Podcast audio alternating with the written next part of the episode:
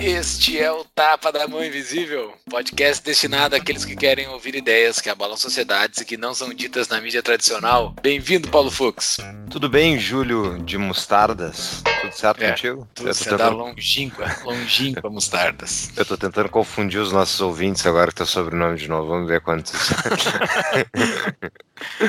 Como é que tá a nossa querida Havana do Sul, Porto Alegre? Tem alguma coisa te irritando? Já vou fazer um, um pupurri aqui no início já. é, deixa eu comentar, né? A gente gravou ontem o episódio que foi publicado na semana anterior, então aí para você ouvinte. E a gente está seguindo então com economistas, né? Hoje temos outro economista aqui. E na semana anterior, para quem tá ouvindo, então eu tinha tido problema da CE, pois agora levou mais de quase um dia para eles resolverem, mas voltou a luz. E eu tô pensando onde é que eu vou enfiar aquele gerador privado para não depender mais da estatal de Havana do Sul.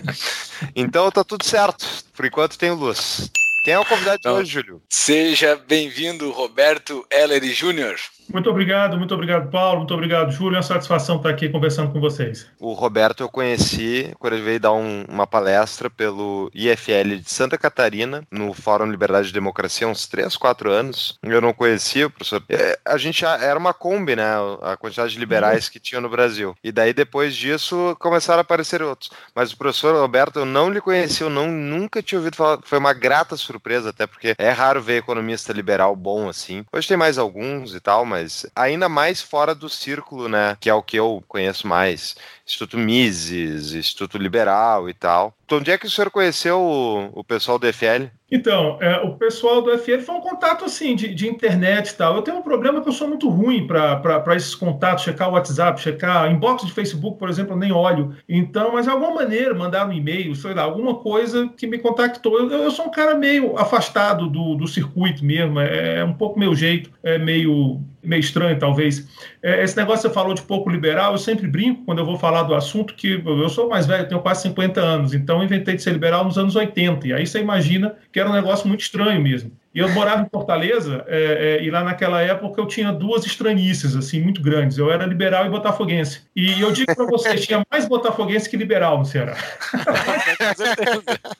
É verdade.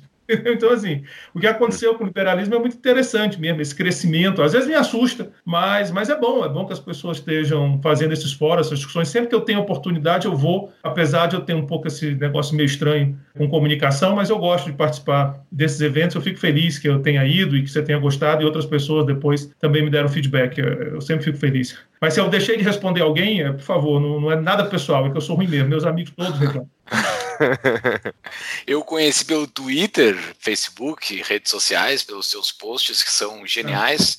Estarão nas nossas show notes, todas as, as suas redes sociais. Mas logo quando eu cheguei, teve uma sessão de autógrafos do livro do Adriano Janturco, aqui no Isso. Terraço Shopping. Daí eu te conheci pessoalmente ali. Foi um papo genial que estava Adriano Janturco, o professor Paulo Roberto de Almeida, que nós entrevistamos alguns episódios atrás, e agora você que estamos entrevistando, a gente passou aquela, aquela minha recepção aqui. Foi muito legal aquele papo. E Brasília tem gratas surpresas, né? Tem várias pessoas liberais, tem várias pessoas que eu conheço no dia a dia, assim, que são liberais. Mas eu fiquei com uma dúvida. Como é que você chegou no liberalismo na década de 80? Porque era meio difícil chegar no liberalismo lá naquela época, né? Como é que você chegou? Olha, talvez porque você tinha os professores, todos, o pessoal era mais de esquerda, os meus amigos, eu sempre gostei de ser do contra. Então, era uma coisa meio.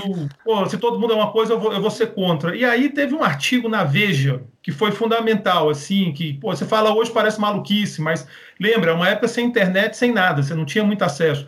E era um artigo do Simonsen. A capa era o Simonsen e ele denunciava o que ele chamava no Brasil de capitalismo cartorial. E argumentava que esse era o grande problema do Brasil. E aquilo ali foi definitivo. Foi, foi, foi assim quando eu resolvi dizer Não, é, eu, eu vou assumir que sou esse negócio. Gostei disso. E aí eu escrevi um artigo no jornal do colégio, obviamente arranjei confusão com professores e tudo, e segui nesse caminho é, é, mais liberal, apontando esse problema de excesso de, de cartorialismo, compadrio, capitalismo de Estado, chame o que quiser, e aí você foi aproximando. Nesse trajeto todo teve mais ou menos um ano de desvio, na sequência do Collor, porque eu votei no Collor e fiquei muito bravo depois com ele.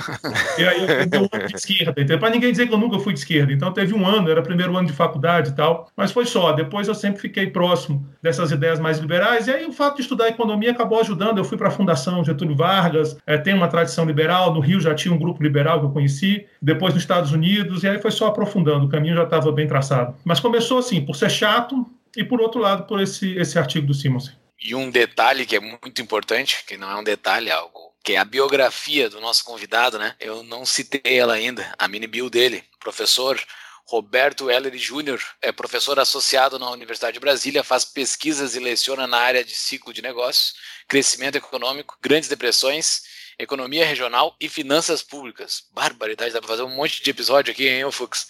É verdade. São 20 anos já.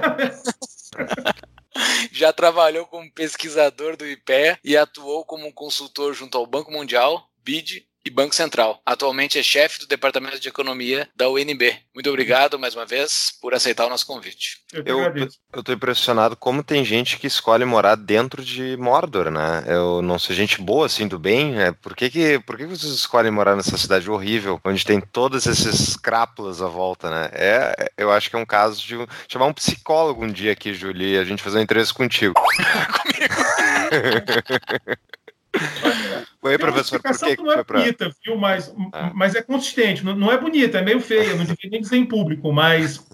sabe assim, esse negócio de liberal, né? Muito na moda e tal, mas eu costumo brincar até que talvez seja mais individualista do que liberal. Eu acho que o, talvez o que me, me atraia mais é a ideia de que o indivíduo é mais importante que a tribo. É, o indivíduo é, é a unidade central. Isso faz você flerta com a, com a ideia do egoísmo. E se o grande problema do Brasil, um dos grandes problemas, é que todo mundo transfere renda para Brasília, morar em Brasília passa a ser uma opção racional, né? é verdade. É, verdade. é que nem o cara fala, ser professor na universidade pública, eu disse, claro, paga melhor. Sim, exato. Já a estabilidade paga melhor. Seria estranho eu, eu, eu, não ser, entendeu? Então, claro que tem outros motivos, mas eu gosto de brincar com essa ideia. Eu já falei aqui que um grande nudge que existe para a população brasileira é conhecer Brasília, né? Então, acho que todo brasileiro deveria conhecer Brasília e saber quão Brasília é diferente do resto do Brasil. Né? É muito bom morar aqui, é muito confortável morar aqui. Eu, é. eu gosto bastante. É um lugar muito bom. As estradas estão sempre bom, porque todo mundo paga suas DARF e estão pagando as estradas que eu ando. É, triste, é. Mas, é triste, mas é isso. Eles estão bancando a gente. Eu gasto menos com mecânico e eles pagam as DARF. É triste, mas é. Eu pago segurança daqui, eu tenho, eu tenho menos violência. Se você pegar o plano piloto aqui de Brasília, que é, que é, que é uma região central, você pega índice de homicídio é baixíssimo, comparado ao Brasil se você pegar é, nível europeu. Eu não lembro a última vez que teve um assassinato aqui no plano piloto, talvez tenha tido um ou outro. No meu bairro, acho que nunca teve. Eu moro num bairro noivo. Então, Vocês que pagam, obrigado. É, mas justo, né, os seres humanos reagem a incentivos, um dos conceitos pois é. básicos é. de economia, né? E já diria o Walter Block, que não tem nada de errado de um liberal e trabalhar para o Estado e tal, porque é melhor um nosso lá dentro do que um deles, né? Então, é, eu acho assim, professor é, é, não chega nem a ser lá dentro, né? Porque o, o, o professor a gente está meio fora, a gente. Mas assim, claro, tem um benefício questionável até em relação à, à carreira, mas não é uma carreira que se chama de Estado, nem, nem nada para Eu já fui, eu fui do IPE, mas eh, a minha vocação é a universidade, é, é o lugar que a gente estava eu até já, já, tinha comentado com você antes, assim, eu, eu tenho uma resistência imensa aí para o governo, já me chamaram várias vezes, agora me chamaram. Eu acho que eu tenho um amigo que talvez seja um dos meus melhores amigos aqui em Brasília, um cara que eu conheci quando cheguei em Brasília, que é o Adolfo, e a gente conversou, ele, pô, Alberto, vem para cá, você ia fazer uma parceria boa, a gente já trabalhou junto, mas eu acabei preferindo ficar de fora. Então, apesar de trabalhar para o governo, porque eu sou professor de uma universidade federal, eu digo para você que a ideia de ocupar um cargo de governo mesmo não é uma ideia que me agrada. Pode ser que um dia aconteça, mas eu não tenho vontade, não. Eu acho que é um trabalho pesado, pra, na minha opinião. Qual é o perfil de candidato que te animaria a ir para dentro do governo federal para ajudar no desmonte Olha, não é uma questão de perfil de candidato. Eu costumo brincar, se eu não tenho candidato, eu, eu tenho essa minha história de votação, que eu resumi, eu votei em 89 no Collor, quer dizer, eu tinha votado no AFIF, porque era do Partido Liberal, então, ah, liberal vai ser nele. Aí depois eu votei no Collor, arrependimento, acho que o Collor fez um desastre no começo, e eu meio que, daí em diante eu não tive candidato. Eu votei por muitos anos no Emael, ou anulava o voto, eu votava no Emael, que, que era engraçado. Ei, ei, ei, Emael, um democrata não tinha perigo de ganhar. Eu era maior. Aí depois, quando a Dilma apareceu, eu disse assim: não, agora eu vou ter que votar em alguém, porque eu, quando anunciaram a Dilma como candidata, eu disse assim: ó, vai ficar muito ruim, ela não tem perfil, isso vai terminar muito mal. Então só aí eu comecei a votar de fato e votei no Aécio em 2014, assim, nesse espírito. E agora, em 2018, eu votei no Daciolo. Glória a Deus. Glória a Deus. Primeiro turno. o cara da feira, eu, eu fiquei na dúvida. Brincou, vai abandonar o Emael? Eu disse, vou. É... cara. E aí no segundo turno, sim, eu votei no, no, no Bolsonaro por, por ser uma questão de, de, de, ser contra o PT, mas eu não tenho um candidato. Assim, eu, eu acho que o que a gente precisa fazer é apostar menos nisso, em ter um candidato, em ter um partido, é mais ou menos isso. Eu tenho muita simpatia com o pessoal do Novo, mas eu não quis votar no Amoedo, porque eu, às vezes o, o Novo acha que vai resolver. Eu queria alguém que não quisesse resolver, entendeu? Porque a solução não é alguém chegar lá e resolver. A solução é aos pouquinhos, conseguindo dar mais espaço, dar mais liberdade para as famílias, para as empresas e tal. E, bom, é, também tem uma questão de perfil, eu sou um cara que arranja confusão muito fácil, apesar de não ser de briga, mas é, eu meio que falo coisa que não devia às vezes e causa mal-estar. A Dilma, que foi a madrinha do liberalismo brasileiro, né? A gente tem que agradecer a ela. Ela, ela merece uma estátua. Acho que eu falei isso uma vez com o Hélio Beltrão, assim, que tinha que fazer uma estátua lá no Instituto Mises, porque se não fosse a Dilma, o Instituto Mises ia ser, ia ser metade do que é conhecido, né? Certamente. E a primeira eleição da Dilma foi a mais terrível de todas, né? Aquele segundo turno, votar entre ela e Serra era uma coisa. Ah, aquilo, aquilo, aquilo, foi, aquilo foi tenebroso, né? Aquilo foi um horror, no Serra, cara. Meu Deus do céu, ela me fez votar no Serra. Só isso é motivo motivo é. que eu tenho muita raiva dela.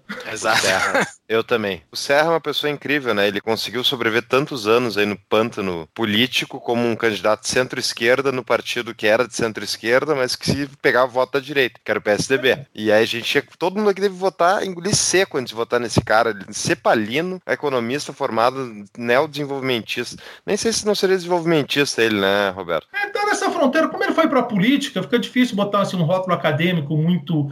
Mas ele é dessa linha desenvolvimentista, com certeza. Nunca negou, também não estou falando isso como um desaforo, não. Assim, é uma, uma posição dele, mas que eu acho muito equivocada. Assim, eu acho que um governo do Serra tinha tudo para dar problema. Ah, talvez tivesse uma responsabilidade fiscal maior, vamos ser justos, ele, ele, ele, ele tem compromisso com isso, mas é, era, era, claro assim, ali, o primeiro mandato do Lula foi muito bom, eu elogiei na época, continuo elogiando, mas ficou claro que aquilo ali era uma transição. O projeto apareceu mesmo no segundo mandato, onde ficou claro que era recuperar esse capitalismo de Estado, com presença forte de compadrio. Isso termina muito mal e a Dilma veio para fortalecer esse projeto. Quer dizer, houve um choque interno da Dilma com o Palocci e o Palocci perdeu. Então, perdeu Marcos Lisboa, perdeu aquela turma toda que começou e entrou essa turma do desenvolvimentismo, da indústria nacional, que deu no que deu, era inevitável quase. Isso com a habilidade política limitada da Dilma. Então, era fácil prever que aquele negócio dar muito errado. Olha só, digamos que tenhamos ouvintes nesse exato momento que não entendem bolhufas de economia, tá? Vamos botar na mesa alguns termos genéricos.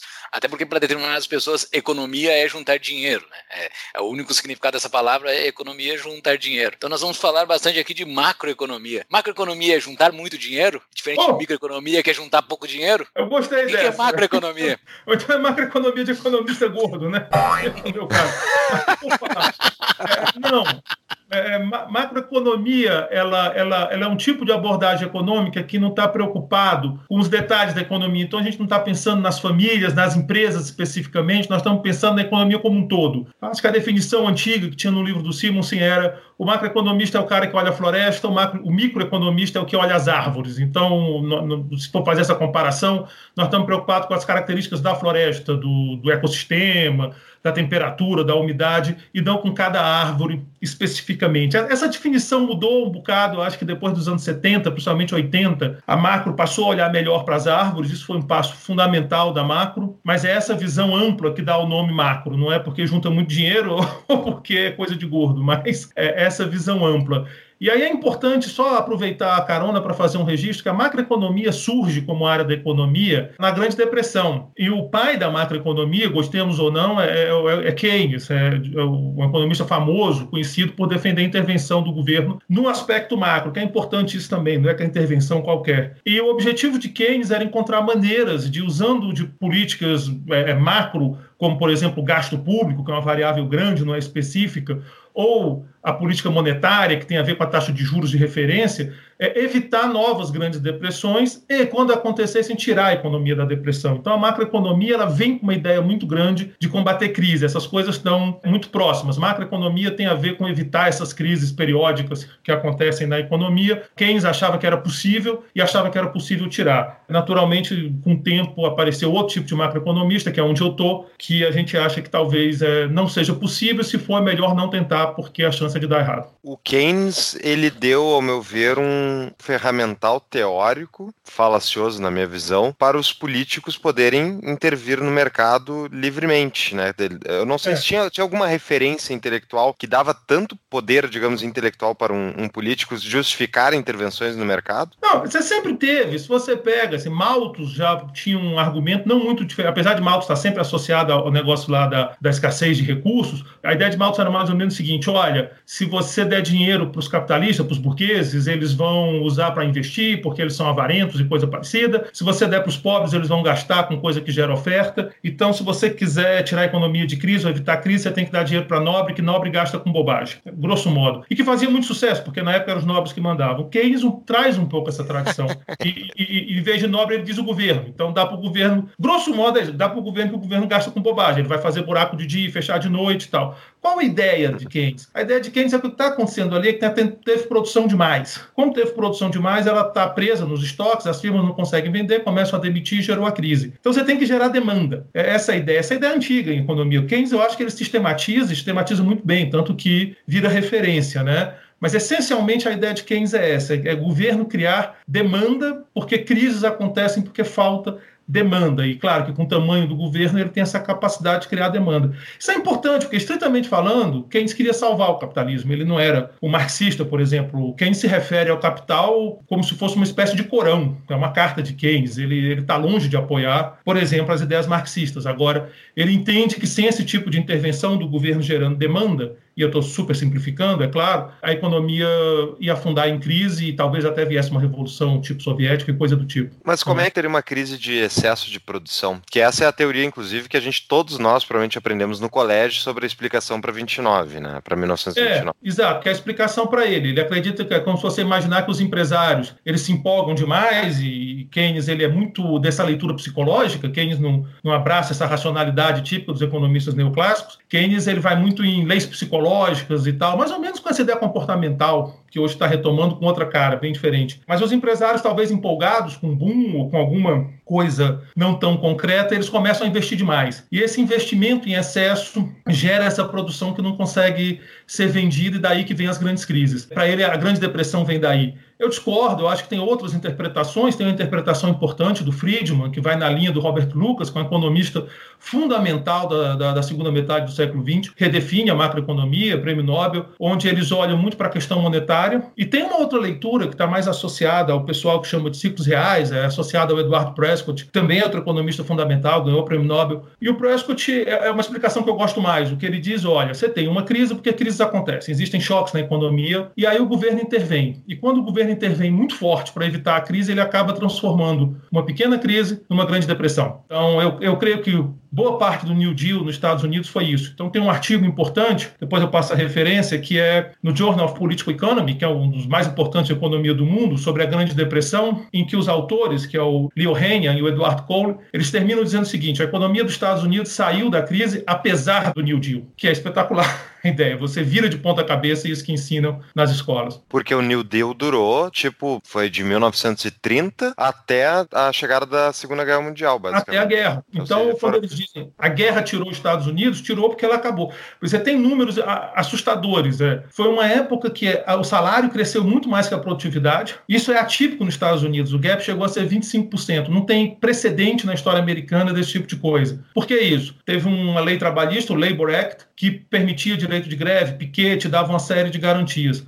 O New Deal tinha umas câmaras de comércio, que depois teve no Brasil, que era basicamente cartel bancado pelo Estado. O Estado fazia cartel para negociar preço. Então, tudo isso acabou deprimindo a economia americana. Tem um livro, e aí eu vou começar a fazer propaganda própria, desculpem, mas é, tem um livro chamado As Grandes Depressões do Século XX, The Great Depressions of the 20th Century, que é editado pelo Prescott e pelo Timothy Kehoe, que é um economista de, que estava em Minnesota, não sei onde ele está agora, e que estuda 16 casos de Grande Depressão no mundo sob essa abordagem, de que a Grande depressão é uma crise que veio de um choque e que ela acaba sendo amplificada por ação do governo. É, tem um capítulo sobre o Brasil, dos autores, por isso que eu disse que é, é propaganda. Mas eu recomendo para quem tem interesse nessa abordagem diferente para as grandes depressões. Né? A grande depressão passa a ser resultado de políticas ruins. Vai estar na show notes, portanto. The Great Depressions of the 20th Century.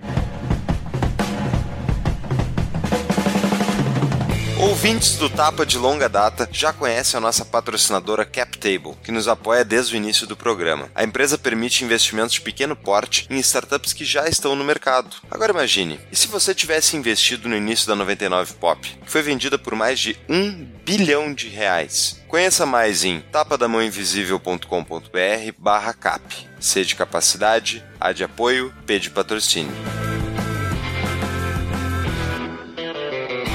Macroeconomia foi criada ou consolidada por Keynes, né, conforme Isso. tu falaste. Macroeconomia serve para o dirigismo estatal ou ela serve como uma teoria para explicar o mundo? Porque foi ali por Keynes também que se popularizou o conceito de PIB também, né? Eu acho que o grande Isso. norte da macroeconomia é o PIB, né? Tudo vai para o PIB. Ele é feito para o dirigismo do Estado, do governo, ou tu consegue utilizar para outras coisas? Olha, ela acaba sendo usada, se não para aquele dirigismo tipo política industrial e tal, ela que aí já entra outras leituras, até uma coisa mais micro, mas para esse dirigismo que o governo acredita que pode anular o ciclo econômico. Isso que você falou do PIB é muito importante. Eu tenho um professor, eu tive um professor, ele chama Michele Boldrin, foi na Universidade da Pensilvânia. E uma vez eu estava conversando com ele e ele olhou para mim e disse: Olha, esses caras de Chicago são tudo keynesiano. Eu, mas, mas como os caras de Chicago são keynesianos? Não faz sentido. É o Friedman, o Lucas. Ele disse: A grande maldição de Keynes para a economia foi a análise agregada, que é o PIB. E todos eles usam isso. Enquanto usarem isso, a gente não se livra de Keynes. Então, é verdade, essa ideia de agregar tudo, ela acaba favorecendo essa abordagem de que é, políticas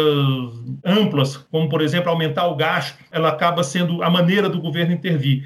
E isso, como vocês já falaram, para a política é tudo que ele quer ouvir, entendeu? Você está dando uma razão científica para o político fazer a festa com dinheiro que ele tira das pessoas. É claro que ele vai gostar disso, né? E aí você alimentou uma máquina gigante. É impressionante ver o crescimento dos governos durante o século XX. Isso é uma coisa assustadora e a macroeconomia tem um papel importante em justificar e validar todo esse movimento, sim. Infelizmente, mas tem. Porque, como o Fux já tinha falado, tudo que um político queria era alguém que fundamentasse alguma forma de que ele pudesse gastar dinheiro adoidado, né? E que não Isso. fosse socialismo, né? E não podia chamar claro. de socialismo porque estava iniciando a Guerra Fria, tinha terminado a Segunda Guerra Mundial e surgiu o Keynes. Eu acho que poderia ter surgido qualquer um, né? Era qualquer um que tivesse uma tese semelhante e seria alçado às graças Bretton Woods e tudo mais. Com né? certeza. Né? Era quem, quem justificasse que o governo deveria gastar cada vez mais. E, no fundo, a macroeconomia se prestou a esse papel. Está quase que no DNA da macroeconomia, por isso que eu brinco assim, eu sou um macroeconomista, mas eu sou um anti-macroeconomista quase, porque um macroeconomia infiltrado, digamos assim, porque está no DNA do macroeconomista olhar, por exemplo, para o gasto, olhar para a demanda. Recentemente, eu até tive uma pequena discussão com alguns colegas e, e, saiu uma reportagem no Valor, onde eu levantava essa questão, que eu falo, o governo falou o seguinte, olha, a recuperação da economia brasileira está sendo puxada pelo setor privado. Isso é verdade porque o consumo privado está aumentando mais que o público. Eu disse, sim, mas para que, que a gente está olhando para o consumo? Quem olha para o consumo é, é, Keynes, a gente tem que olhar para a produção. A maneira correta de olhar para o PIB, se é que nós vamos olhar para o PIB mesmo, é pela produção. Eu quero saber o que está sendo produzido, não o que está sendo consumido, porque não é o consumo que puxa PIB, ao contrário. Mas está muito arraigado do, do macroeconomista essa ideia, por exemplo, se o governo aumenta o gasto, isso tira a economia de uma crise. E, e, é muito difícil ir contra isso, entendeu? Eu falo isso porque são, vou dizer, eu tenho 20 anos de atividade profissional, um pouco mais, e eu sempre tive nessa contramão, né? sempre dizendo, olha, não é por aí. É mesmo que você tenha um efeito de curto prazo positivo, no longo prazo sai muito caro, tem um monte de literatura mostrando isso mas é muito arraigado na cabeça do macroeconomista. Pois então, essa questão que tu pontuou sobre o consumo ser ou não o gerador do ciclo econômico, digamos assim, o, que movimenta a economia, a visão keynesiana é bem clara, né, de que é justamente essa demanda agregada, a soma dos consumos Sim. individuais que vai levar a economia, então, enfim, a, a prosperar. Já pelo lado da oferta entram então os economistas ortodoxos, né? E então explica para nós aí para a audiência qual é exatamente qual é a origem da prosperidade de uma economia de acordo com os ortodoxos, ou seja, supply side economics. Né? É, vamos lá, eu, eu, vou só fazer um, um reparo com o uhum. ortodoxo. O ortodoxo é uma coisa muito ampla. Então, se você pegar, por exemplo, tem toda essa linha desses novos keynesianos, que eles estão na ortodoxia, talvez seja ah, é. a ortodoxia sejam eles, e eles olham para a demanda, porque, volto a dizer, pelo menos para curto prazo, para ciclo.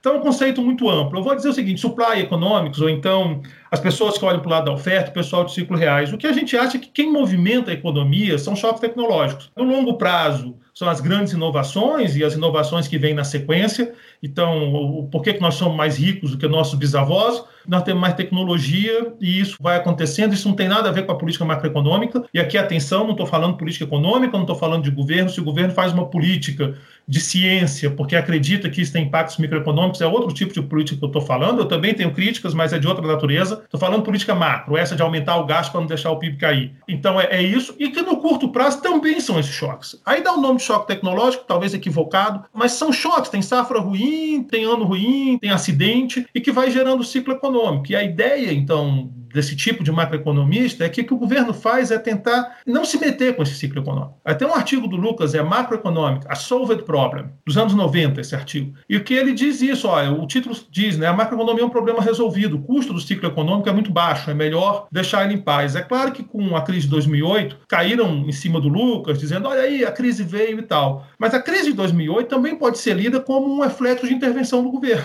O governo foi se meter onde não devia e acabou gerando a crise. Então, o que essa macroeconomia, eu, eu, chamo de macroeconomia dos ciclos reais, que é mais associada ao Prescott, o que a gente quer dizer é o seguinte: olha, deixa o ciclo em paz, ele vai acontecer, faz parte do processo econômico, ele não é um problema do capitalismo, ele é a realidade da economia. E o governo tem mais é que não, não tentar inverter o ciclo econômico, porque ele vai acabar fazendo desgraça. Tem um trabalho desse economista chamado Timothy Keyhole, que é o que podemos aprender com a crise, a Grande Depressão para 2008. E ele conclui dizendo isso, ele brinca com Keynes, ele diz o seguinte: olha, Keynes dizia que no longo prazo estaremos todos mortos. Eu estou dizendo o seguinte: se na tentativa de combater a crise nós não cuidarmos do efeito das políticas sobre a produtividade, no longo prazo estaremos todos numa grande depressão. Que para mim foi o que aconteceu no Brasil. Basicamente a gente evitou a crise em 2008 em compensação a gente jogou a economia numa grande depressão ou quase uma grande depressão, uma década perdida, uma crise gigante, porque muita política equivocada. Alguém vai culpar o mercado, eu não posso fazer nada. Não foi o mercado que resolveu criar a Seven Brasil, o mercado não criou o Grupo X, tudo isso é obra de governo. Uhum. Mas e a questão justamente dos ciclos? Eu tenho uma identificação maior com a escola austríaca de pensamento econômico, que é inclusive classificada como heterodoxa. Mas isso. a análise dos austríacos se dá em cima justamente da manipulação do valor do dinheiro, enfim, através do Banco Central. Né? E por que, que qual é a explicação, então, da teoria dos ciclos reais em relação a esses erros sistêmicos que acontecem justamente justamente após períodos de grande manipulação da moeda por parte do Banco Central. Tá, vamos lá. Deixa eu recuperar um pouco a ideia do, do, dos austríacos. Eu costumo brincar com o pessoal austríaco, é, é, eu sou um cara que gosta de provocar, que se eles não tivessem tanto aversão ao mainstream da economia, particularmente à modelagem, a escola austríaca teria explicação mainstream para ciclo econômico. Porque essa explicação que eu estou te dizendo, ela casa muito com a da escola austríaca. Qual o problema que, que eu acho que o pessoal da escola austríaca se prende muito nessa questão monetária? Olha, o problema é monetário, o problema é da expansão. Deixa eu tentar tirar um pouquinho da questão monetária e botar em outros termos, que eu acho que o problema é quase o mesmo, talvez você concorde comigo. É o seguinte: o grande problema são políticas de governo que distorcem a alocação de capital. Então, o austríaco está olhando para o Banco Central que reduz juros e aí vai fazer com que o investimento não responda à preferência intertemporal da sociedade. Isso é um tipo de investimento ruim. Isso é um tipo de investimento que não devia ser feito. Mas não precisa ser juros. Eu posso fazer isso com um subsídio muito forte a um setor, como o BNDES fez. Eu posso fazer isso com alíquotas diferenciadas para impostos. Eu posso fazer isso com proteção. Quer dizer, tem todo um conjunto de políticas, para além do, do, da taxa de juros do Banco Central, que faz com que o investimento não seja canalizado para onde o mercado colocaria ou para sua forma mais eficiente. Isso seria uma explicação de ciclo que estaria de acordo com o pessoal de ciclos reais. Isso é um, é um artigo de 2011, Capital Misallocation in China e Índia, se eu não estou enganado, do Peter Klino e de um autor asiático, que eu sempre erro o nome, mas é Hishek, qualquer coisa assim, onde eles vão dizer isso: olha, a má alocação de capital é o grande problema da produtividade e de tudo isso. Ora, o que, que Hayek estava dizendo, o que, que os austríacos estavam dizendo? A má alocação de capital é o grande problema. Então, se você olhar a discordância, está na origem dessa má alocação.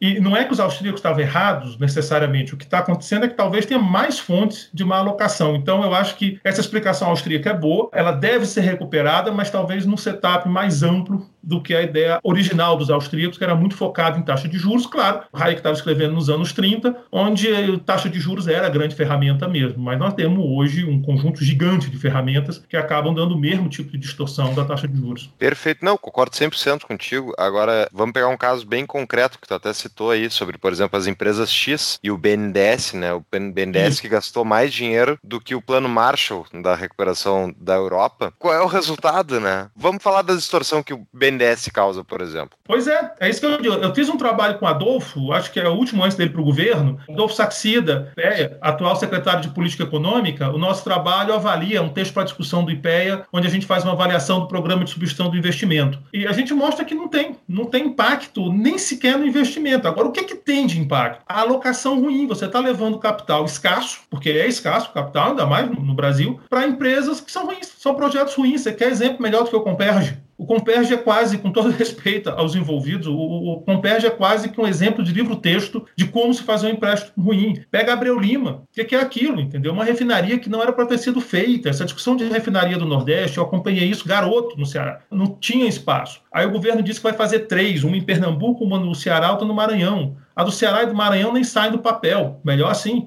A de Pernambuco sai, consome dinheiro, a Petrobras está com refinaria sem uso, porque é caro refinar. Então, assim, é, isso é uma alocação de capital. É completamente compatível com a tese austríaca, só que não é o Banco Central. Se você pegar durante boa parte desse, desse problema, taxa de juros estava alta no Brasil. Não dava para acusar o Banco Central que está baixando taxa de juros. Era o BNDES, que é outra ferramenta, é proteção, é desoneração. Então, eu acho que a conversa entre os austríacos e essa vertente que olha muito para a produtividade como motor, tanto do ciclo quanto do crescimento, essa conversa é muito boa. Ela só não acontece porque realmente os austríacos se afastaram e aí o pessoal às vezes nem conhece. Eu conheço gente que trabalha com isso que nunca leu Hayek, nunca leu Rothbard, nunca leu nem Mises, entendeu? porque saiu ali do mainstream. É uma pena, eu acho. Perfeito.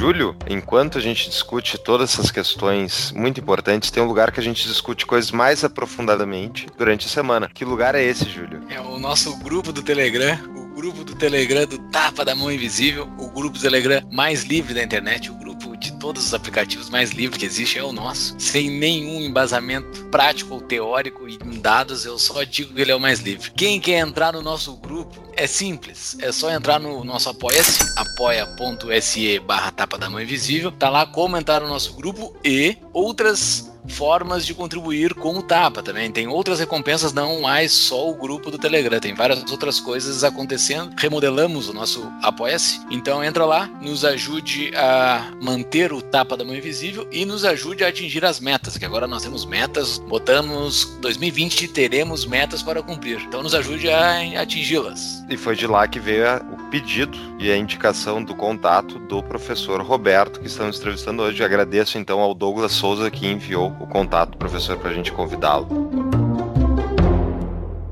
Buenas, Júlio faz uma pergunta que eu tenho mais uma senha aqui, porque eu tenho um monte aqui, cara. Vai lá, vai, um vai tu então. Eu vou voltar umas casinhas, eu vou voltar umas casinhas com a minha chanha pelo PIB. Olha só, assim, o PIB é o que mede tudo, é o que passa a régua em todos os países para poder fazer comparações e um monte de coisa se extrapola pelo PIB. Existe alguma alternativa ao PIB? Assim, tem alguma outra forma que a gente pode medir que não é medida? Quando eu comecei a estudar, assim, comecei a estudar a escola austríaca. Eu vi que a escola austríaca defende muito o acúmulo do capital, né? E daí eu comecei a estudar bastante o acúmulo do capital, como é que se dava o acúmulo do capital, e vi que existem poucos dados que podem mensurar países pelo acúmulo de capital, isso nem é medido muito. Porque, tipo, na minha visão leiga, tá? Tu me corri se eu tiver errado. Naquela passagem do Bastiat, da janela quebrada, só se vê a janela quebrada porque a janela quebrada aumenta uma nova, uma nova janela na economia, mas não se vê o cara que gastou dinheiro e deixou de gastar aquele dinheiro para comprar um terno, por exemplo. E o acúmulo de capital e o PIB como motor, ele maquia justamente isso, né? No momento de uma crise que o governo começa a gastar dinheiro e faz com que o PIB suba, ele é a preço de alguma coisa que a gente não está vendo. Está se queimando a economia, está se queimando um acúmulo de capital de algum lugar que a gente não está vendo. Teria como fazer esse tipo de comparação? Teria como comparar o acúmulo de capital ou alguma outra alternativa ao, ao PIB? Olha, é, é, muito difícil, porque o problema de capital é que é muito difícil medir capital. Você tem boa parte do capital do Brasil, por exemplo, que quanto vale o capital que está na Rocinha, na forma de residência? Ou em qualquer dessas comunidades que tem no, em, qualquer, em qualquer capital brasileiro, em, em, várias cidades brasileiras. Você não, você não sabe o valor disso. É muito difícil medir o valor, é muito difícil dar preço nesse valor. É difícil dar preço no teu carro. Quanto custa o teu carro hoje? Você tem uma certa dificuldade. A maioria das pessoas pensa um preço, vai ver a tabela FIP, vai vender a outro. Então é, é muito difícil fazer essa estatística. Boa parte das estatísticas de capital que você vai encontrar por aí, se você for na Penworth Table, você vai encontrar dados de capital para vários países, mas ela é feita somando investimento. E aí tem um problema, que foi uma discussão grande nos anos 50, Hayek participou, inclusive, de que se o investimento é uma boa medida para o valor do capital, e em várias situações não é. é. Você tem um exemplo clássico que é você compra uma máquina que faz um tipo de roupa, essa roupa sai de moda, a máquina perde valor, mas o custo já foi dado no investimento. Então é muito difícil medir capital. Tem outras ideias, tem ideia, por exemplo, para bem-estar do Amartya Sen, do IDH, que todo mundo usa e que leva em consideração expectativa de vida, desigualdade. Mas o grande problema que tem, problema ou vantagem, o que o PIB tem de forte é que ele é razoavelmente fácil de calcular, não estou dizendo que é fácil, ele é padronizado e ele é correlacionado com muita coisa. Então, quando você olha países que têm PIB alto, geralmente eles têm uma opção de coisa boa também junto com o PIB alto. É por isso que ele acaba sendo tão usado, mas ele, ele, ele disfarça, assim, algumas coisas. Ele é inflado artificialmente em alguns momentos, se não pelo gasto direto, que eu acho que é uma outra discussão, mas por exemplo, com, com subsídio, que no fundo você está tirando do longo prazo para o curto prazo, mas que vira capital. Então, por exemplo, aqui em Brasília, você conhece aqui o estádio de Brasília, custou uma fortuna esse estádio, foi o mais caro da Copa. Quando você faz o estoque de capital, aquilo ali é capital. Só que não é. Vale muito menos do que o que diz, mas como é que a gente sabe esse valor? Quanto custa de fato aquele estoque de capital. Então, essa dificuldade de mensuração de outras alternativas que acaba jogando o PIB como uma variável de referência. É, não, não é uma variável ruim, eu acho. Agora, ele tem problemas, e isso a gente tem que levar em conta. Primeiro, ele não diz o que está sendo produzido, ele diz só que a produção total foi tanto. E essa produção total aí tem tudo que você imagina. E depois ele perde um pouco essa questão intertemporal. Se eu não estou sacrificando o futuro para jogar PIB hoje, aí todo mundo comemora, que isso é uma grande maldição, entendeu? Todo mundo fica comemorando PIB. Eu acho que eu sou um dos poucos economistas que fica dizendo: olha, se a economia começar a crescer muito, tem alguma coisa errada. Em 2010, eu estava no evento do IPEA e eu disse, nós estamos entrando numa década perdida. O pessoal me chamou de louco, entendeu? Em 2010 a economia cresceu 7%. E numa discussão, um colega que é do BNDES me disse, Roberto, você está enganado, eu estou no BNDES há mais de 30 anos. E eu digo para você que tem 30 anos que a gente não tem um ciclo de investimento tão forte como que nós estamos vivendo agora. E eu respondi, nós estamos em 2010, né? 30 anos era 1980, o começo de uma década perdida. É isso, você tem, um, você tem um histórico. Você faz um monte de investimento forçado, que é artificial, que é má alocação de capital. É, o nome é esse, entendeu? Mas, mas quando isso está acontecendo é muito bom, porque as pessoas estão vendo emprego, as pessoas estão vendo ganho, e, e, você, quando diz, olha, isso é ruim, todo mundo cai em cima de você. É que nem agora, com todo respeito, eu acho que a gente tem uma equipe econômica que tem muito bem na cabeça o diagnóstico. Esse grupo que o Paulo Guedes trouxe é um grupo bom, não tem nem. Não estou questionando isso, mas, mas, existem realidades e eles têm que lidar com realidade. É, eu sou professor, a minha é muito cômoda, entendeu? Agora, eu estou vendo incentivo para a indústria de construção civil e eu estou vendo muita gente comemorar o crescimento da construção. E aí eu pergunto, é para comemorar? A gente não está repetindo um erro, sabe? De novo, nós vamos falar de crédito. De novo, o governo está trazendo políticas para expandir o crédito. Políticas boas, não é aquela política de crédito artificial, não. Mas, de novo, é o crédito. De novo, é, é o investimento puxado por redução de juros, a Caixa fazendo uns juros lá embaixo. Para mim, isso é perigoso. então, eu brinquei com um colega meu no governo e disse: olha, se crescer a mais de 3%, eu vou começar a xingar muito vocês.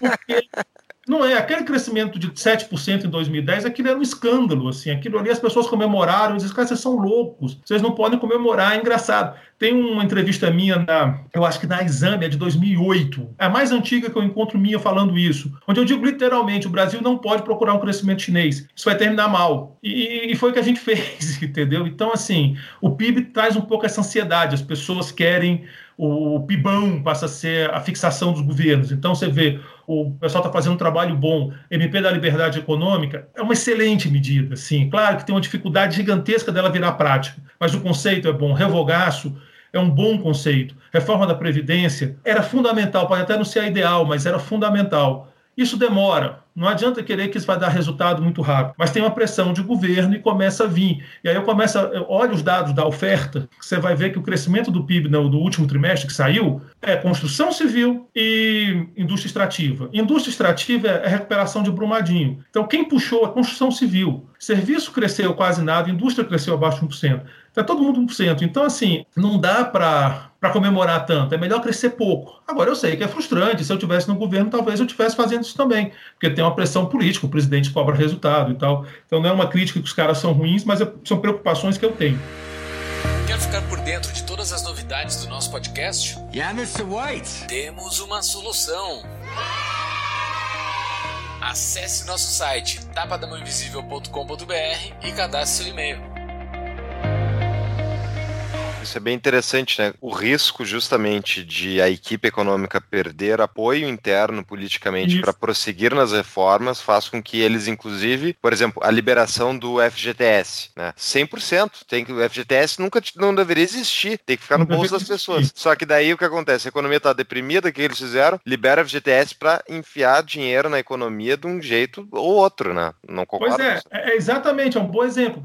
É uma medida que tem um monte de efeito positivo. Primeiro, porque diminui o absurdo absurdo que é o FGTS. Isso pode ter efeito positivo no mercado de trabalho, em relação à rotatividade, etc, etc. Todos esses efeitos realmente positivos são de longo prazo. O efeito de curto prazo é via demanda e é perigoso. Então é, é isso que eu digo. Assim, agora, eu estou falando como professor. Quando eu digo que eu não quero ir para o governo, é porque eu sei que quem está no governo não tem a liberdade de agir. Eu tenho, eu sou professor, cara. Se eu errar, desculpa, estava errado, vida que segue. Quem está no governo não é assim, tem muita coisa em jogo. Vai que o presidente reclama, diz que não está dando resultado, tira e bota um maluco lá. Daí chama de volta o Delfim, entendeu? O Bolsonaro bota lá os militares, o Delfim os militares. Pô, aí tira o Paulo Guedes, bota o Delfim, é um horror. Então é até ruim, assim, criticar, porque daí eu critico e amanhã eu posso estar colaborando para um horror desses, entendeu? Então, assim, eu critico porque eu acho que é um pouco obrigação de qualquer acadêmico que entra no, no debate debate público é fazer a leitura crítica. Esse negócio de acadêmico que bate palma, é, isso é muito feio. Os, os caras do PT fizeram isso, até o Cristóvão reconheceu que foi, foi um erro feio deles. Agora, mas é a preocupação que eu reconheço que é verdadeira, entendeu? Quer dizer, eu tenho esse medo. Se começarem a dizer que o Paulo Guedes não está dando certo, Bolsonaro vai lá, tira e traz alguém, ou o próprio Delfim, acho difícil, ele tem muita idade, mas alguém ligado a Delfim dizendo, ó, oh, esse é o cara. E, e, os militares gostam, ninguém me engana não, eles gostam do Delfim. Adoro. A gente estava é. comentando no episódio anterior sobre o Delfim Neto, inclusive, a minha tese é de que existe uma cadeira no Ministério da Fazenda com o formato do Delfim, que é só aguarda o momento para ele sentar de novo. É isso. Então, mas, assim, esse é risco. Mas, professor, como é que seria, então, a tua atuação como ministro da Fazenda, num, enfim, num governo que te apetece? O que, que tu faria? Assim, tu pegou a economia em frangalhos pós-Dilma e início de recuperação do Temer. Ganhou poderes não imperiais, ganhou os poderes do Paulo Guedes. O que, que tu faria? Não, eu, eu vou dizer, não, não tão diferente assim do que o Paulo Guedes está fazendo. Um, um, um, foco em ajuste fiscal é essencial, ajuste fiscal para o Brasil, não tem como não ter. Reforma da Previdência.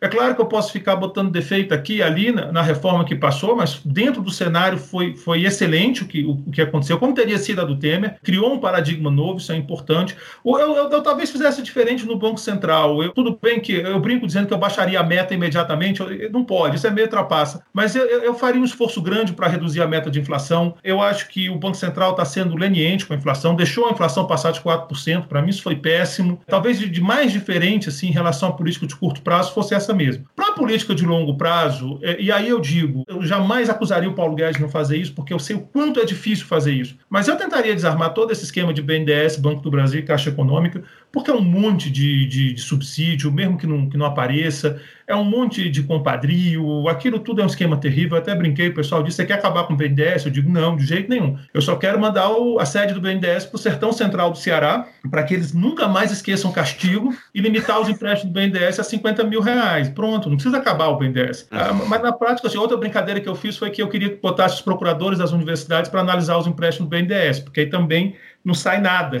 Então, é, é, eles travam tudo. Então, assim, é, é, é, agora eu, eu, entendo a dificuldade, por exemplo, eu entendo a dificuldade. Esse negócio de caixa preta do BNDES, que, que, é uma discussão interessante, que agora dizem que não existe. É óbvio que existe muita coisa esquisita envolvendo o BNDES, mas eu também entendo que não dá para ficar mexendo nisso o tempo todo, porque o jogo político é muito pesado. Por exemplo, eu, eu pelo que eu conheço do, da equipe econômica, eu conheço muita gente ali, eu tenho certeza que eles teriam dado uma porrada maior no FGTS. Eu tenho certeza que se deixasse, o, o, eles teriam deixado o cara tirar todo o FGTS. Mas como é que você faz com o lobby da construção? Você quebra os caras e os caras jogam pesado. Então é, é, muito difícil assim. Então, em linhas gerais, talvez a maior distância seria essa. Eu estaria mais preocupado com inflação. Eu acho que não se brinca com inflação é, do que parece que o Paulo Guedes está. Esse outro lado, eu acho que o Paulo Guedes está preocupado sim, só que ele ele está encontrando limites, como a Maria Silva encontrou na época do Temer e, e, é muito difícil mexer nessa estrutura de capitalismo de compadres no Brasil. Você vê que o, quem acabou mexendo foram os promotores, o Moro, mas os economistas têm muita dificuldade. Os economistas têm muita dificuldade de dizer que isso é um problema. Eu, conheço, eu tenho colegas que ficam ofendidos se você disser que isso é um problema. E a questão do Banco Central, assim, de forma geral, estrutural na economia. O Banco Central, concordo contigo, não, não necessariamente é só ele o culpado, né, mas eu, eu tenho uma tara em acabar com o Banco Central. Eu acho que ele é o maior vilão, inclusive, especialmente, não é nem no Brasil o problema. O problema está lá fora, lá no que o Fed e Banco Central Europeu e, e o Banco Central Japonês faz há décadas. Esses caras estão plantando, ao meu ver, a possibilidade de destruição do capitalismo. Porque o que, que eles estão fazendo? Eles salvaram os ricaços e depois eles subsidiaram os ricaços na Bolsa de Valores, que é o, é o recorde da SP 500 dos Estados Unidos, a Dow Jones, está tudo em recorde. Ativos é. financeiros são todos em recorde. Por quê? A economia ameaça dar uma quedinha, o Banco Central entra injetando liquidez, né, que, ou seja, injetando capital ali e acaba indo para justamente quem tem dinheiro investido financeiramente. Então, qual é a tua visão sobre o Banco Central, tanto no Brasil e lá fora, professor? Só, antes de passar para a visão, só uhum. complementar. E ainda tem um lado que, que, chega a ser irônico, entendeu? Porque o Banco Central faz essas políticas de juro lá embaixo e infla o preço dos ativos. E aí depois vem os caras lá da turma do Piketty para dizer, tá vendo? A riqueza está aumentando a concentração na mão dos ricos. Pô, é claro.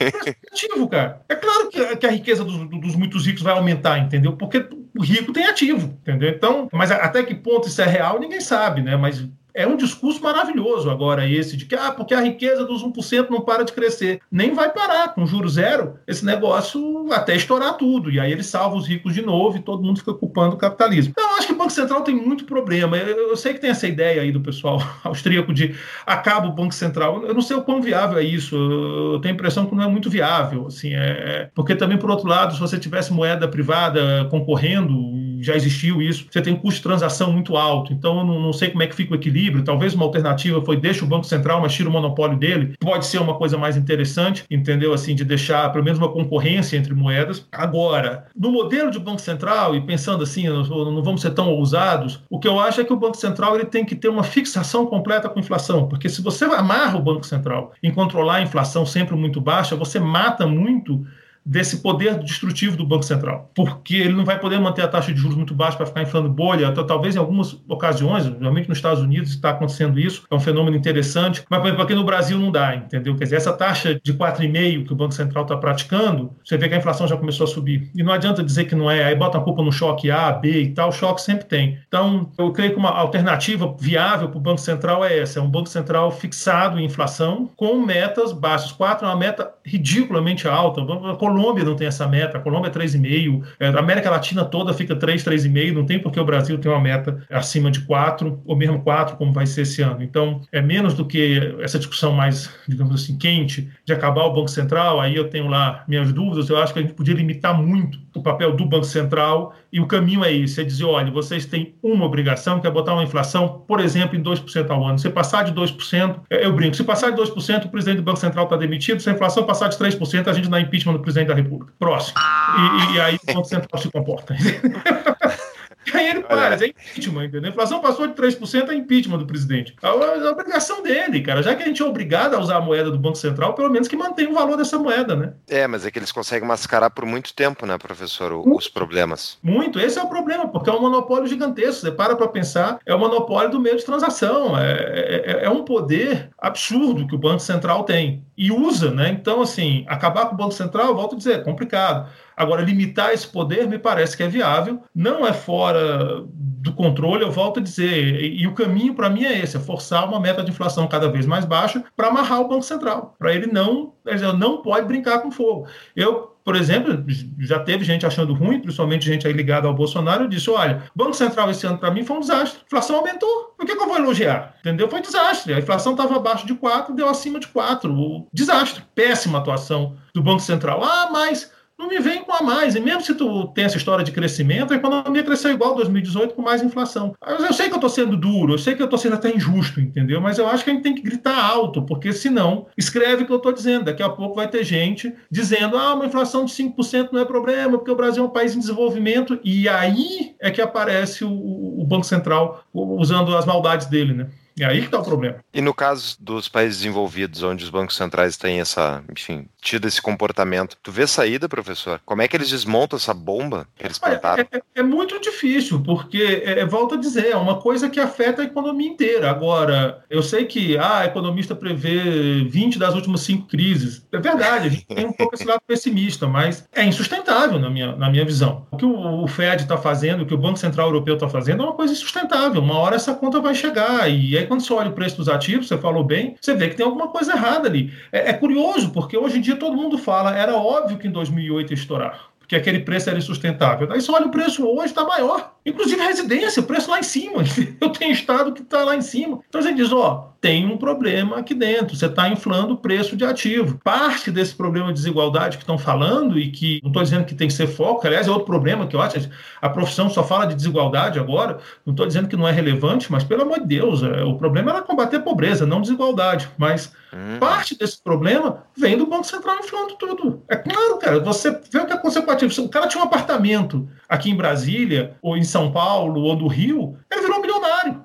Porque tinha um apartamento, entendeu? Apartamento que o avô dele morava. Você pega um apartamento de, em Copacabana, o avô dele morava era classe média. Ele mora no mesmo apartamento e é milionário porque tem esse apartamento. E isso no Brasil, não estou falando dos Estados Unidos, não. Acho que tu já deu uma introdução da pergunta que eu vou te fazer agora. Tu citou que em alguns momentos tu deu umas certeiras, né? Lá em 2010 e em 2008 também. Acertou muito bem. Tem algum prognóstico de como é que vai ser a próxima crise brasileira sem se vincular com o exterior, assim, né? Porque o exterior aparentemente vai vir um baita de um tsunami e vai arrebentar tudo. Se estourar, mas se não estourar, vida que segue. Tem alguma coisa que pode ocorrer dentro do Brasil, assim? Tu já falaste do crédito imobiliário, que as construtoras é. estão crescendo. Tem mais algum outro cenário que está aparentando que pode explodir no Brasil, assim? Eu não vou arriscar, porque ali, o que aconteceu em 2008 e 2009 é que teve uma guinada clara de política, e uma política que sempre dá errado. Então, ia dar errado, era questão, é questão de tempo. Agora, não está claro o que vai acontecer. Como eu digo, tem um compromisso da equipe econômica em fazer uma coisa mais bem feita,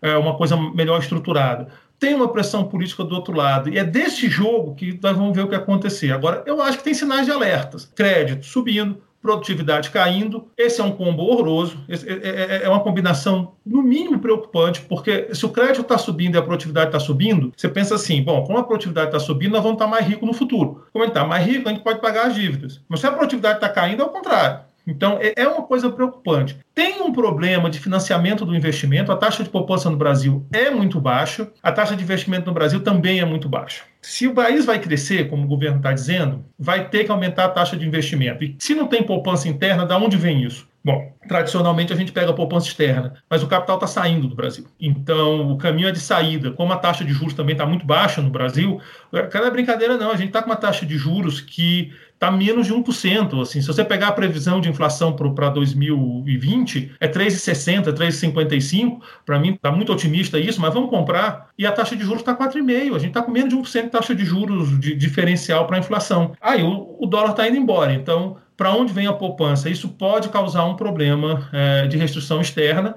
Já teve uma saída forte de reserva, a situação é confortável, mas é uma luz amarela que deve estar colocada. E, com todo respeito aos meus colegas de mercado que estão dizendo que a inflação vai ficar controlada, eu torço para que fique, eu não tenho bola de cristal, que eu olho são tendências, eu, o paralelo que eu faço sempre, eu, eu, gosto muito de brincar com esse negócio de peso, porque ninguém pode me acusar de nada, porque eu sou gordo. Qualquer outra coisa que eu brinco sobra para mim depois. Tu tens lugar de fala. Como... Tem lugar de fala, para peso, para o Ceará e para o Botafogo. Essas três coisas eu tenho né? Então, eu faço.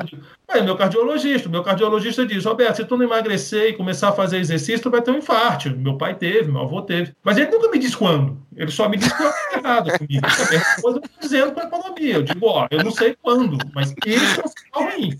Isso não tá legal, entendeu? Agora, pode ser que eu morra atropelado e não tenha um infarto? Pode, pode acontecer. Pode ser que eu morra de outra coisa. Entendeu? Então, assim, eu não gosto de certeza nessas previsões, mas eu mostro, eu gosto de ver tendências preocupantes. Então, tem uma tendência preocupante também na inflação, por mais que digam que não. E eu não estou dizendo isso por causa dos números só, eu estou dizendo isso por conta do desenho da economia que está sendo criado. Eu acho que o Banco Central exagerou na redução da taxa de juros aqui no Brasil. Eu tenho essa impressão. Espero estar errado, torço muito, porque eu estou aqui dentro e gostaria que desse certo. Mas e teve um outro efeito que é justamente essa desvalorização absurda do real versus Sim. outras moedas, né? Isso é extremamente negativo na economia, ao meu ver. Na minha visão, uma moeda forte eu ajuda posso... a desenvolver um país. E a gente está ah, com uma moeda mega desvalorizada. Nós estamos empobrecendo, é isso que é o nome. Essa história de desvalorizar a moeda é boa, porque é boa para a indústria, sei o quê. Não, desvalorizar a moeda significa que nós estamos ficando mais pobres. É, é isso a leitura. Se você uhum. comparar com teu amigo que está trabalhando nos Estados Unidos, você tem um amigo, está lá, ele ganhando a mesma coisa, ele está mais rico que você. Empobrecer é sempre ruim. Entendeu? Quer dizer, é, essencialmente é isso. Agora, vai ser um desastre? Espero que não, torço que não, mas é uma luz amarela. É, porque está no cenário. O próprio Paulo Guedes, o próprio Paulo Guedes, que é um cara que sabe economia, não tem nem o que discutir, o próprio Paulo Guedes diz: olha, nós migramos para um novo modelo econômico de juros baixos e câmbio desvalorizado. Então nós temos um novo modelo econômico. E quando muda de modelo econômico, é muito difícil fazer previsão. Aí eu volto lá ao começo da conversa, aí é Lucas. Lucas ensina isso para gente. Quando você faz mudança de regime de política econômica, todos os dados que você fez no passado estão perdidos estão perdidos, entendeu? Lucas não é, é austríaco, não, é um cara de Chicago, mas Lucas, num certo momento, diz: ó, oh, não tem. Macroeconomia e econometria não combinam bem. Macroeconomia tem muita mudança para mudar. Quando eu tive a primeira vez que eu pude conversar assim informalmente com, com o Prescott, eu perguntei para ele, eu disse assim, professor, quando que eu posso usar econometria? Ele riu, ele disse uma elasticidade ou outra, você faz, mas cuidado com isso. Então o pessoal está fazendo modelo econométrico ir para o pessoal com economista, basicamente é de estatística, estimando relações estatísticas, mas a validade dessas estatísticas no novo modelo, absolutamente questionável. A gente está andando no escuro e o Banco Central está sendo muito ousado, na minha leitura. Excelente. Muito bem. Muito bem. Nós não temos como prever o futuro do Tapa, mas a gente pede a ajuda de quem nos escuta para que responda a nossa pesquisa, para que a gente possa entender para onde nós, nós podemos ir, o que, que nós estamos acertando e errando. Entre no nosso site www.tapadamãoinvisível.com.br, lá está o link da pesquisa, ou vai direto em o site barra pesquisa, já vai direto para a nossa pesquisa. Lá você pode responder, são cinco minutinhos, responde, a gente já sabe quais são as suas intenções e as suas preferências do nosso querido Tapa da Mãe Visível. Buenas, a gente está se encaminhando para o final, né, professor? Já batemos uma hora aí de, de papo. Quais seriam, então, para a gente ir para esse final? Qual é a macroeconomia, digamos, mais correta, digamos, para um país executado? Um país saindo do zero, sem interesses corporativos já, enfim, infiltrados na máquina. Estamos começando. O que, que seria uma boa macroeconomia que permite um país sair da miséria, enfim, se desenvolver na tua visão? Olha, eu creio que uma boa macroeconomia ela tem uma fixação neurótica quase com inflação. A inflação tem que ser muito baixa. Estou falando de no máximo 2%, um e pouco, para acomodar algum choque. Essa é uma característica fundamental. Ela tem que ter uma preocupação com o orçamento do governo, com manter equilíbrio. Você não pode sair gerando dívida, mandando a conta para gerações futuras. E se é para ter gasto do governo, esse gasto tem que ser fundamentado em termos microeconômicos. O que, é que eu quero dizer com gasto microeconômico? Eu quero dizer o seguinte: você tem um programa de combate à miséria, como Bolsa Família. Essa não é uma discussão macroeconômica. As pessoas tentam puxar, mas, mas essencialmente ela é microeconômica. Você está indo ali na família para tirar da miséria. Essa é a discussão de política pública. Aquela discussão de política pública, típico do macroeconomista, que tem que gastar para estimular a economia, ela é insana, ela é, é, um negócio de doido, entendeu? Porque você começa gastando, você tem da onde, e quem gasta é o governo, que gasta mal a dessa. Agora está todo mundo pedindo, ah, tem que retomar o investimento público. Eu estou dizendo, pelo amor de Deus, não faz isso. Olha o desastre que foi o investimento público no Brasil nos últimos anos. Você quer repetir isso? Então, é, para mim, esse é o eixo de uma macroeconomia. É, por isso é que eu brinco que é uma anti-macroeconomia. Né? Eu não estou pedindo uma política, eu estou dizendo inflação baixa, muito controlada, orçamento, política fiscal inexistente. A discussão fiscal ela é microeconômica, o macroeconomista está ali para tentar manter um equilíbrio de longo prazo das contas públicas, para a dívida ficar baixa, esse tipo de coisa. Ou seja, o, o grande trabalho do, do macroeconomista, na minha opinião, é não deixar o outro macroeconomista trabalhar. Muito bem, sensacional. Muito boa. Pessoal, todas as show notes, e professor, tu citou aqui uns 5, 6 artigos, eu listei eles, vou te mandar depois para pegar as referências todas, uhum. uh, além dos livros, para te colocar para o pessoal que quiser estudar, eu, eu, vou certamente dar uma lida em vários deles. Lembrando, então, para todos os nossos ouvintes que quiserem comprar algum livro indicado pelo Tapa, né, entrem pela nossas show notes lá no link da Amazon, ajuda a manter as nossas contas em dia, né, como bom macroeconomista, o professor certamente entende que isso é fundamental para uma empresa. Né? Então, vamos lá. Considerações finais, professor. Não, olha, eu acho que a, a, conversa foi, foi boa, né? A gente acabou pegando vários temas, não tinha como escapar do Brasil, mas a minha consideração final é essa, principalmente para os estudantes de macroeconomia, para o pessoal que está querendo estudar macroeconomia, cuidado com o charme da macroeconomia. Ela é muito charmosa, essa ideia de que a gente pode, controlando o gasto e controlando uma taxa de juros, a gente pode acabar com o ciclo econômico, acabar com, com as crises. Essa é uma das ideias mais perigosas que apareceu no. ganhou força, pelo menos, no século XX. Então, muito cuidado com isso. Assim, o macroeconomista tem que ser modesto, a ideia é fazer coisa pequena, fazer ajustes. E em relação ao Brasil, confiança na agenda de reformas. Ela mal começou. Não caiam nessa pressão de que tem que crescer muito, de que tem que acabar o desemprego. A pior coisa que pode acontecer com o Brasil é o governo começar a jogar estímulo para crescer a economia. Até porque, entre outras coisas, eu duvido que a atual equipe econômica permaneça no governo se a direção for essa. Mas é difícil, né? Fugir disso. Num, Muito difícil. É por isso que tem que eleitoral de quatro anos. É, é difícil, né? É difícil. Tem que dosar. É por isso que eu, eu, assim, eu faço a crítica, porque, de novo, eu acho que é obrigação, mas eu, eu, eu entendo o lado deles. É muito difícil dosar, mas tem uma dosagem. Por enquanto, eu acho que a dosagem dentro do cenário é boa. Estávamos esquecendo das suas dicas de livro, já falou vários aqui, mas tem as suas dicas que nós tínhamos conversado, né? Que são livros muito bons, nós já falamos sobre eles, mas são ótimos livros. Chaves, como dizia meu velho avô, se quiser chegar a ser alguém, devore os livros. Quê? Que devore os livros. Acho que um livro para um leigo que quer conhecer a economia, o Friedman é a referência, é o livro para escolher que é um livro que eu recomendo muito para todo mundo. E para crescimento econômico, acho que tem um livro muito bom, que é o do Acemoglu e Robson, que é Porque as Nações Fracassam. Tem um livro que eu gosto, sai um pouco do combinado, porque ele não tem em português, mas é um livro do Prescott e do Parente, chamado Barriers to the Riches, onde Barreira Riqueza, uma tradução livre, onde basicamente eles vão fazer uma leitura de por que, que os países não ficam ricos, um pouquinho diferente do Acemoglu e que eu gosto talvez mais. Mais focado em poder de mercado. Sensacional. Tem tá só uma última pergunta. Tem só uma última pergunta, mas antes da última pergunta, eu só quero falar para quem ainda não nos segue, acesse as nossas redes sociais, Instagram, Facebook, Twitter, YouTube, tem todos os nossos posts de quando divulgamos um novo episódio, está lá.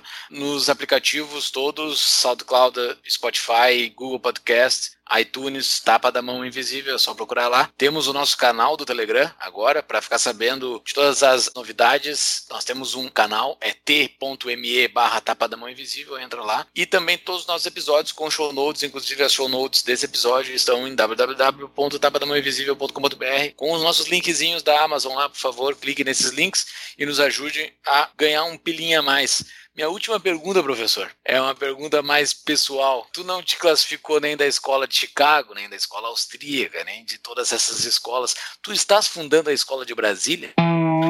não, não tenho essa opção, não.